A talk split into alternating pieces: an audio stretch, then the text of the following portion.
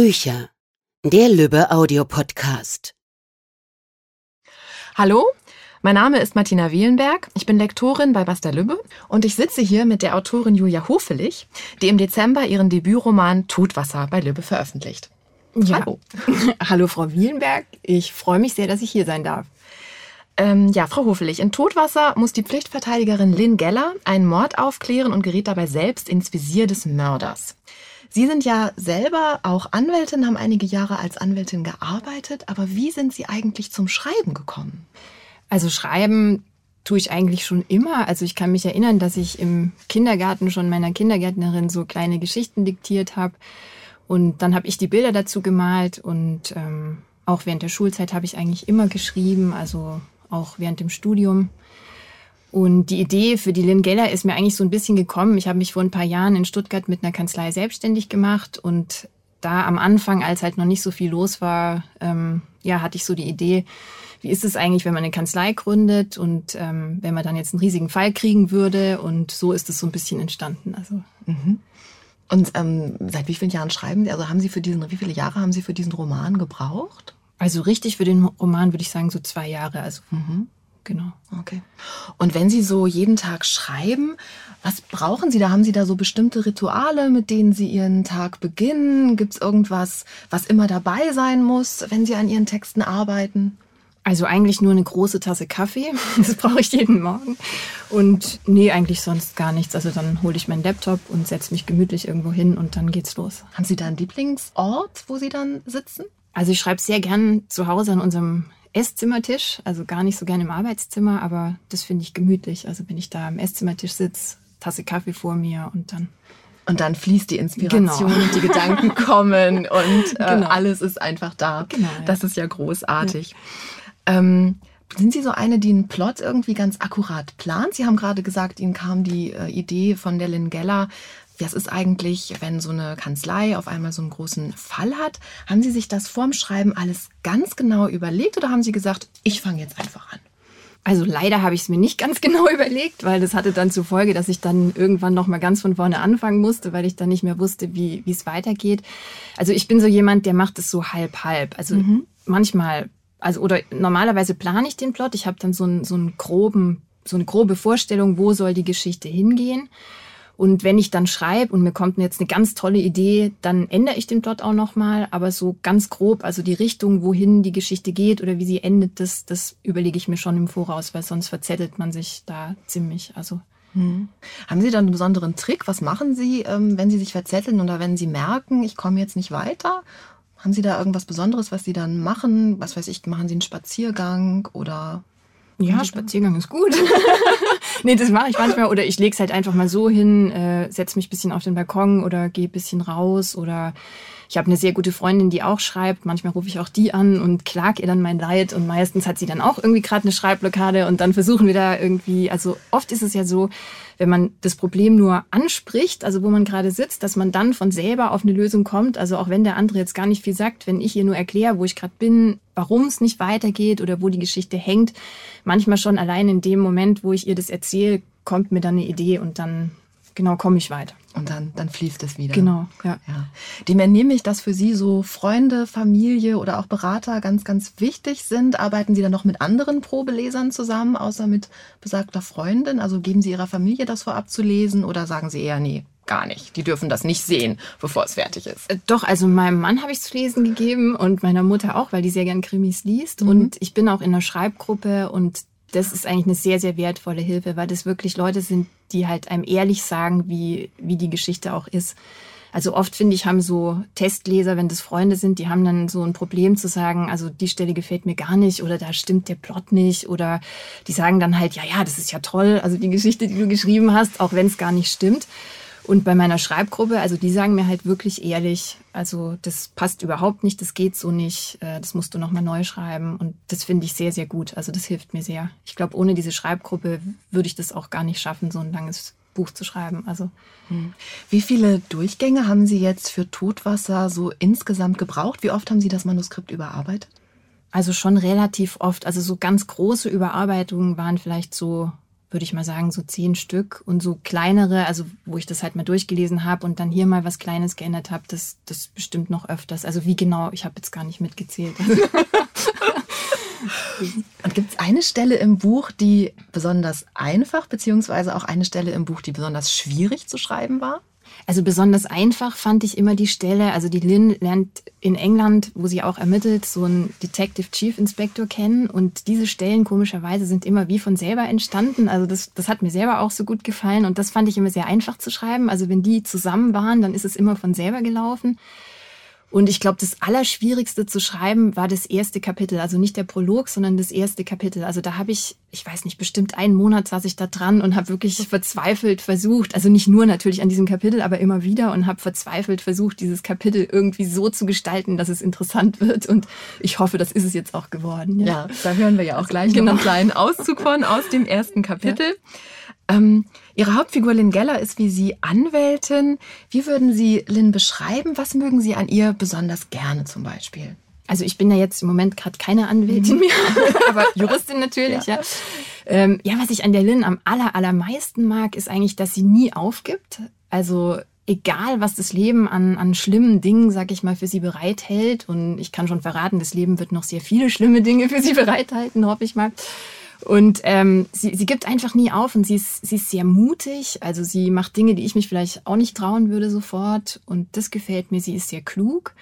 Und sie ist aber auch nicht nur stark. Also sie hat natürlich auch ihre Zweifel und, und ist halt irgendwie so, ja, in Anführungszeichen ganz normaler Mensch. Also so und nee, also ich, ich mag die irgendwie gerne. Das ich auch. Ja, das ist schön. ja. und einfach ganz dazu.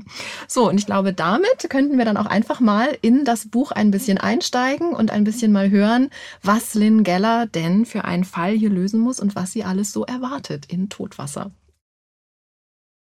Die Luft in der kleinen Dachgeschosswohnung war stickig und heiß. Ein Geruch nach Staub und altem Holz erfüllte die Räume. Genau so hatte es auf dem Dachboden gerochen. An seinem neunten Geburtstag. Der Vater hatte ihn an den Haaren die knarrenden Stiegen hochgeschleppt, hatte ihn auf den warmen Boden geworfen, dass ihm fast die Luft weggeblieben war. Das Blut aus seiner Nase war ihm die Kehle hinuntergelaufen, hatte unerträglichen Brechreiz verursacht. Aber er hatte sich nicht übergeben. Er war kein Schwächling. Ein Wimmern entrang sich seiner Kehle. Der Vater hatte seinen Kopf auf das Holz geknallt und ihn festgehalten. Ihm war schwindlig geworden, als sich das enge Metallband um seinen Hals schloss. Er würde ersticken, diesmal würde er ersticken. Grelles Flimmern vor seinen Augen, das süßliche Rasierwasser des Vaters und der metallische Geruch nach Blut, ein ekelerregender Gestank. Die Reitgerte in der Hand des Vaters war durch die Luft gezischt. Bitte, hatte er geflüstert, bitte nicht. Der Vater hatte nur gebrüllt und zum nächsten Hieb ausgeholt. Er schlug seinen Kopf gegen den Türrahmen immer und immer wieder. Er war kein Kind mehr. Er war nicht bei seinen Eltern. Der Vater konnte ihm nichts mehr anhaben. Der war nur in seinem Kopf. Verfluchter Kopf. Er musste sich auf das konzentrieren, was jetzt gleich kommen würde. Diese Anwältin war nicht dumm, und wenn er sich nicht anstrengte, würde sie merken, dass er hier war, bevor er sie außer Gefecht setzen konnte. Der schwarze Gott würde ihm keine Fehler verzeihen. Sein Atem beruhigte sich etwas. Die Stimme des Vaters, die immer noch in seinem Kopf schrie, wurde leiser. Aber das kalte Kribbeln auf seiner Haut, das diese Dachgeschosswohnung verursachte, blieb. Sein Blick glitt über das kleine Wohnzimmer, alles war harmlos hier. Ein beiges Sofa mit bunten Kissen, ein voller Wäscheständer, ein winziger, billiger Esstisch aus hellem Holz, zwei Stühle. Ein Blumenstrauß, bunte Bauernblumen schon etwas welk, in einer hellblauen Vase. An allen Wänden Bücherregale, jede Menge alte Fachbücher über Wirtschaftsrecht. Besonders erfolgreich war die Anwältin seit ihrem Unfall nicht mehr. Diese Wohnung hier bestätigte seine Recherchen. Erstaunlich, dass man ihr den Fall überhaupt übertragen hatte. Und noch viel erstaunlicher, dass sie so weit gekommen war. Als er sie das erste Mal mit dem nachgemachten Schlüssel heimlich besucht hatte, hatte sie in ihrem Bett gelegen und sich herumgewälzt. Sie hatte im Schlaf geheult, Sie hatte so erbärmlich gewirkt, dass er sie unterschätzt hatte. Aber das würde nicht noch einmal passieren. Er lächelte. Sie würde sterben, wie es einer Hexe gebührte. Vielleicht konnte er noch einen autoerotischen Unfall fingieren, um seine Spuren zu verwischen und um die Schlampe auch über ihren Tod hinaus zu demütigen. Ja, die Idee war nicht schlecht. Der schwarze Gott sah es gerne, wenn seine Opfer langsam starben. Und ihm selbst gefiel es auch. Er zog das weiche Band in seinen geballten Händen stramm, ging lautlos in den Flur. Er hatte die Macht. Er würde diese widerliche Anwaltsschlampe erledigen, bevor sie noch mehr Unheil anrichten konnte. Er durfte nicht zulassen, dass sie ihn zerstörte. Sie glaubte offenbar jede Lüge, die ihr aufgetischt wurde. Grace war schuldig. Die Wahrheit war so einfach, jeder erkannte das, nur diese Hexe nicht. Alle Fasern in seinem Körper spannten sich plötzlich an. Da waren Schritte im Treppenhaus. Sein Atem ging schneller. Er stand jetzt direkt hinter der Wohnungstür. Wenn sie hereinkam, konnte er sie sofort packen und aufs Sofa zwingen, während er ihr von hinten die Luft abschnürte, bis sie ohnmächtig geworden war.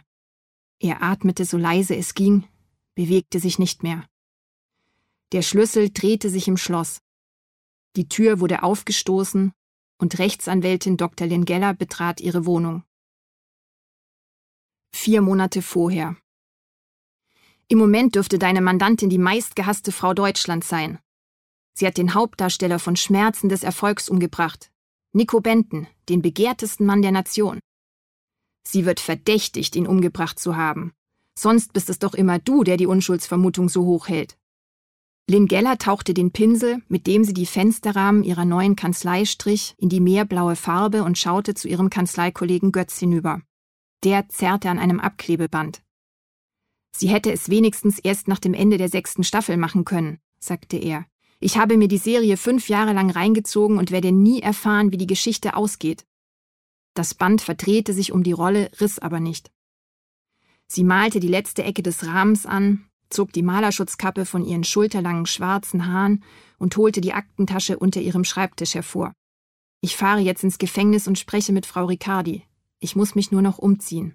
Ich weiß gar nicht, ob ich den Fall überhaupt will, aber wir können es uns nicht leisten, einen Auftrag abzulehnen. Schon gar nicht so einen. Sie stockte. Es wird für mich nicht ganz einfach werden, ein Topmodel zu vertreten. Mit den Fingerspitzen berührte sie die dünne, hellrosa Narbe, die ihre rechte Wange seit ihrem Unfall vor knapp vier Jahren in zwei Hälften teilte. Findest du es eigentlich nicht merkwürdig, dass eine Frau wie Grace Riccardi überhaupt einen Pflichtverteidiger braucht? Sie ist reich. Sie könnte sich jeden Anwalt leisten, den sie will. Ich meine, nichts gegen unsere Kanzlei, aber Sie zeigte mit dem Arm auf das Chaos aus mit Malerplane abgedeckten Aktenstapeln, Pinseln und Farbkübeln. Götz zuckte die Schultern. In Kürze werden wir ganz oben sein. Dann sollten wir uns mit dem Streichen der Fensterrahmen beeilen, damit es nicht ganz so auffällt, dass unsere Spitzenkanzlei nur aus zwei etwas angeschlagenen Anwälten besteht, winzig ist und sich nicht gerade im besten Viertel von Stuttgart befindet. Ihr Geschäftspartner grinste ein wenig halbherzig. Sie verließ den Raum, Ihr ebenfalls seit dem Unfall kaputtes Bein, das ein wenig seitlich abstand, machte ihren Gang zu einem langsamen Humpeln. Grace Riccardi hatte gelocktes, schwarz glänzendes Haar, das ihr ebenmäßiges, perfekt geschminktes Gesicht umrahmte. Trotz der Sommerhitze trug sie einen langärmeligen weißen Pullover mit einem Rollkragen und eng anliegende Jeans. Bis auf ihren dünnen, silbernen Ehering hatte sie keinerlei Schmuck. Unbeweglich und kerzengerade wie eine griechische Statue saß sie auf dem grünen Plastikstuhl in dem beengten, dunkelgrau gestrichenen Besprechungsraum der Justizvollzugsanstalt und starrte ins Nichts. In ihrer Hand hielt sie einen halbvollen Wasserbecher. Sie wirkte jünger und noch viel schöner als auf den Werbeplakaten für Sommerkleider, die die ganze Stadt zierten. Und das, obwohl sie schon seit zwei Tagen in U-Haft saß. Lynn streckte ihr die Hand hin. Das Model reagierte nicht. Erst als sie sich mühsam auf den Stuhl gegenübersetzte, nickte die Frau kurz in ihre Richtung. Der Hauch eines teuren, frischen Parfums lag in der Luft. Lynn unterdrückte den Reflex, über die Narbe auf ihrer Wange zu streichen. Sie atmete tief durch. Frau Riccardi, sagte sie und packte einen Kuli und einen Notizblock aus ihrer Lederaktentasche. Ich bin Lynn Geller, ich bin Ihre Pflichtverteidigerin.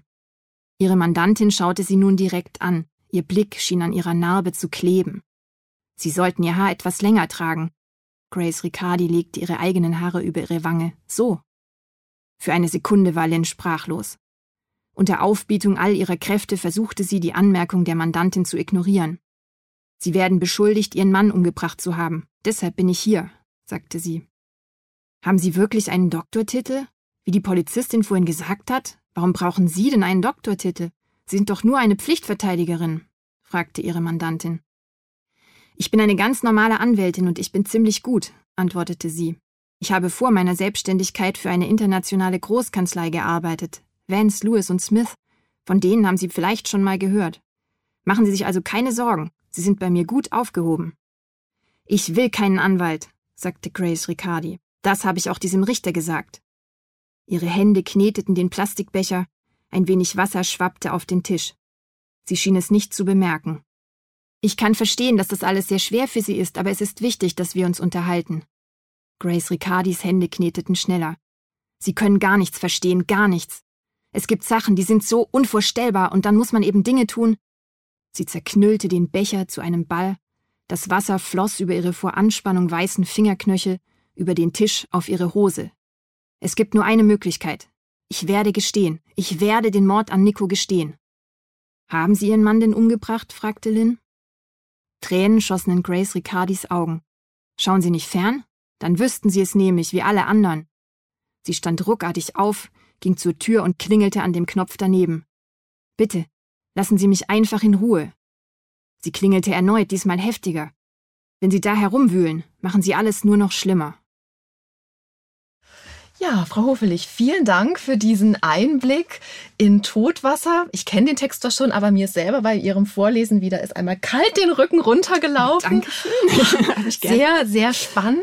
Können Sie uns noch kurz irgendwie verraten, wie es so ganz grob mit der Lynn Geller weitergeht und mit Grace Riccardi? Also die Lynn wird die Pflichtverteidigerin von der Grace Riccardi und es gelingt ja auch, das Vertrauen dann von ihrer Mandantin zu äh, bekommen. Und ähm, sie hat keine Ahnung, also was sie da für ein Mandat übernommen hat, in, in welches Wespennest sie da gestochen hat und äh, wie nah sie dem Bösen in, in diesem Fall kommen wird und dass ihr eigenes Leben in, in sehr große Gefahr kommen wird. Ja, das macht Lust auf mehr. Ich bedanke mich jedenfalls sehr, sehr herzlich bei Ihnen, dass Sie heute bei uns waren und dass Sie uns so einen kleinen Einblick und einen Vorgeschmack in Todwasser gegeben haben. Vielen Dank und wir freuen uns auf das Buch. Ja, ich bedanke mich auch und ich freue mich auch auf das Buch. das war's für heute von uns. Bis zum nächsten Mal beim Lübbe Audio Podcast.